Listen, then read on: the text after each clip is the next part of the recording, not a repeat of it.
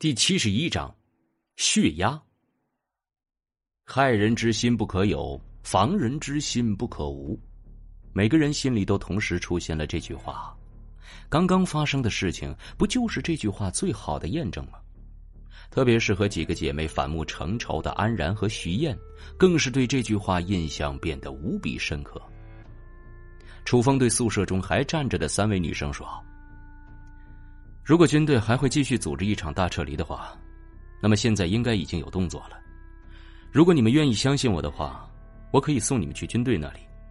但是，就算是在军队的保护之下，也要记得隐藏自己，隐藏食物，以及容貌。在这样的乱世之中，世界上也就只有华夏的军队还能称之为军队了。但是，即使是华夏的军队，能够做到的事情也是有限的。有人说，信念可以战胜一切，并且能够举出很多例子，而且对那些失败的例子嗤之以鼻，认为他们是信念不够坚定。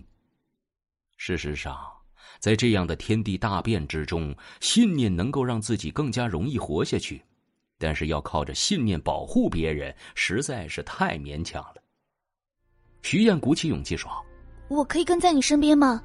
她是一个聪明的女生，否则就不会在那些女生发作之前就率先的放弃食物进行保命了。她也看得出来，可能楚风的身边比任何人都要安全，起码比这些姐妹们要可靠。我的身边也不见得有多么的安全，跟着军队去安全的地方才是更好一点的选择。不过如果可以的话。希望你能够在抵达目的地之后，帮我找一下小柔，然后尽可能的照顾她一下。虽然在新的堡垒城市里，妹妹可能没有太大的危险，但是来自暗中的危险却防不胜防。他看得出徐燕是一个很聪明的女生，她的机智很多时候都能够起到一些作用。徐燕点点头，她明白，自己和楚风唯一的联系纽带就是楚小柔。与其讨好楚风，曲线救国可能反而更近一些。虽然楚风和之前见到的阳光开朗的大哥哥形象有些不一样了，不过这样的形象虽然让人感到有些生人勿近，却更加能够给身边的人带来安全感。巧巧紧张的说：“你真的要跟着他吗？”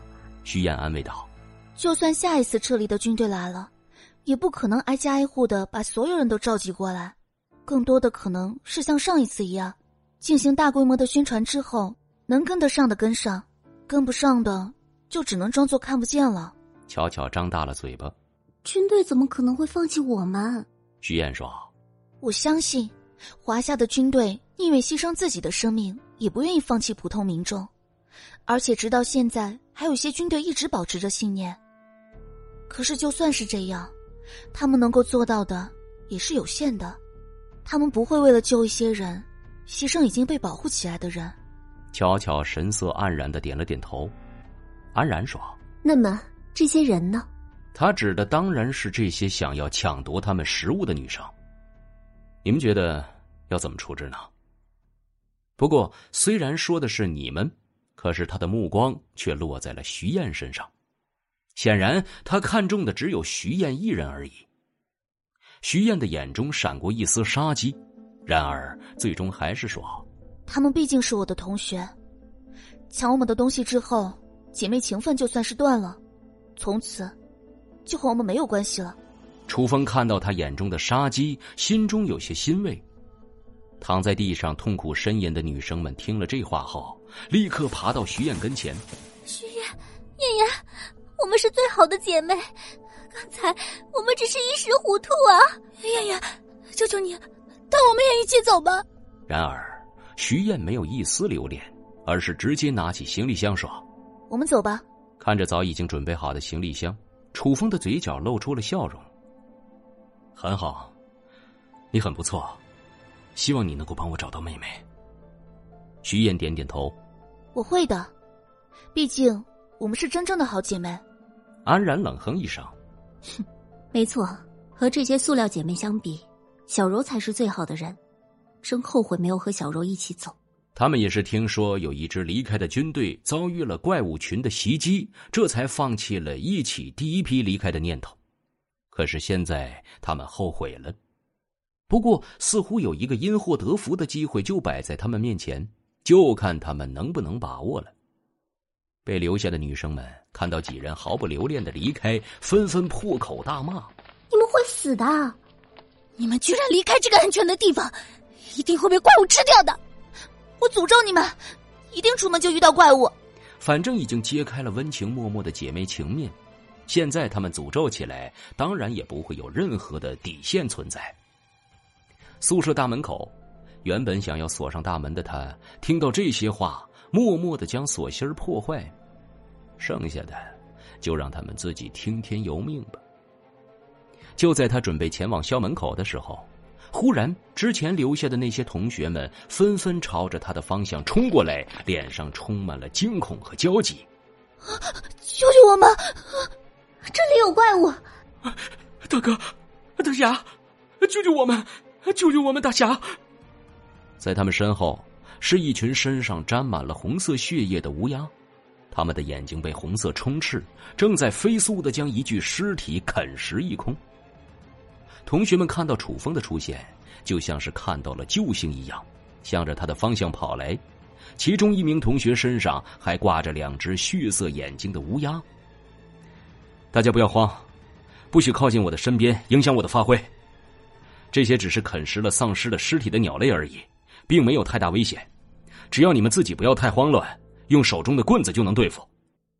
说着，他将刚刚打造好不久的飞刀飞射而出，将几名血鸦射落。